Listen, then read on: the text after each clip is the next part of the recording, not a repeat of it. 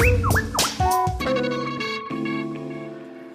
各位听众，澳大利亚周二表示，将在未来十年内额外增加一百一十一亿澳元（约合七十二点五亿美元）的国防开支，以采购六艘可选载人军舰以及十一艘新护卫舰等各类船舰。目标是将其战略舰艇的数量增加一倍。这项舰队改革计划被视为应对中国在海上的。军事集结，美国总统拜登、澳大利亚总理艾班尼斯和英国首相苏纳克去年三月十四号公布为澳大利亚提供核动力攻击潜舰的详细计划内容，为对抗中国在印太地区扩建海军军力的重大措施。分析指出，由于担忧全球地缘政治紧张局势加剧，以及中国在一些太平洋岛国中的影响力日益增强，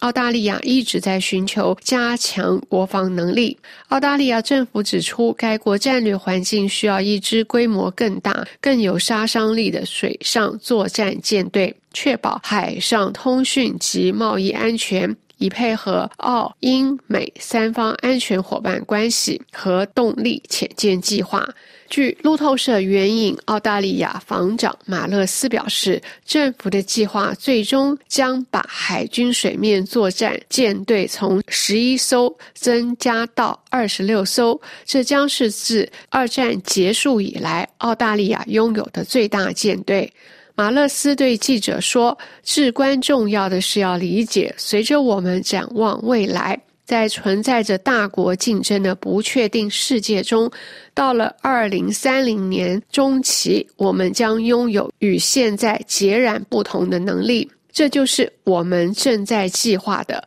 这就是我们正在建设的。”去年，澳大利亚政府发布的国防战略评估报告指出，美国和中国之间的激烈竞争正在决定太平洋地区的格局，而且主要大国之间的竞争存在潜在的冲突。马勒斯表示，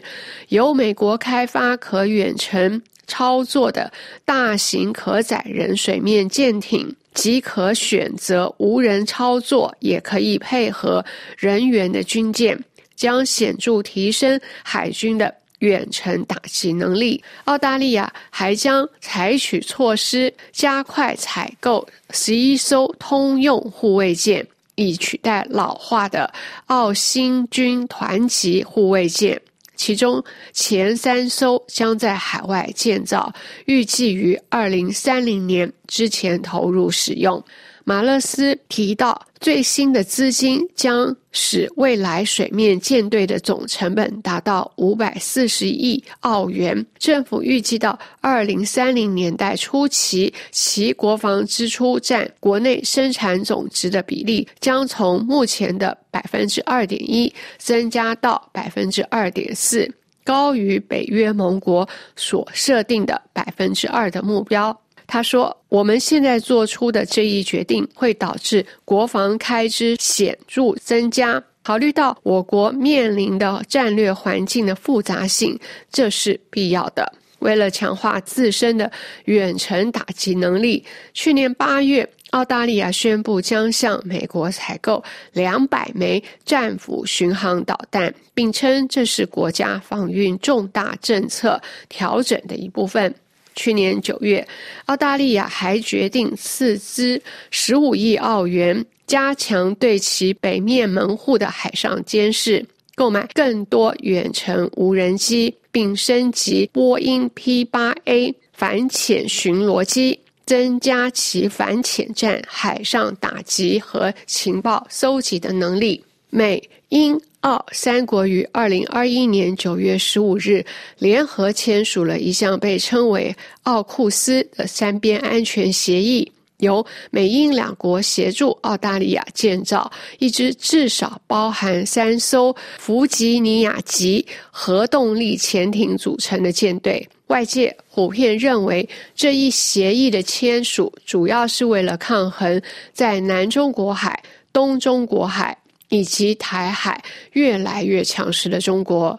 去年十一月，澳大利亚曾批评中国的军舰与澳大利亚船舰发生不安全且不专业的互动，造成其潜水员受伤。中共中央对外联络部部长刘建超在访问时则警告澳大利亚，在向南中国海部署海军船舰时要谨慎行事。以上是由夏蓉编播的要闻解说，感谢苏慧亚技术合作及您的收听。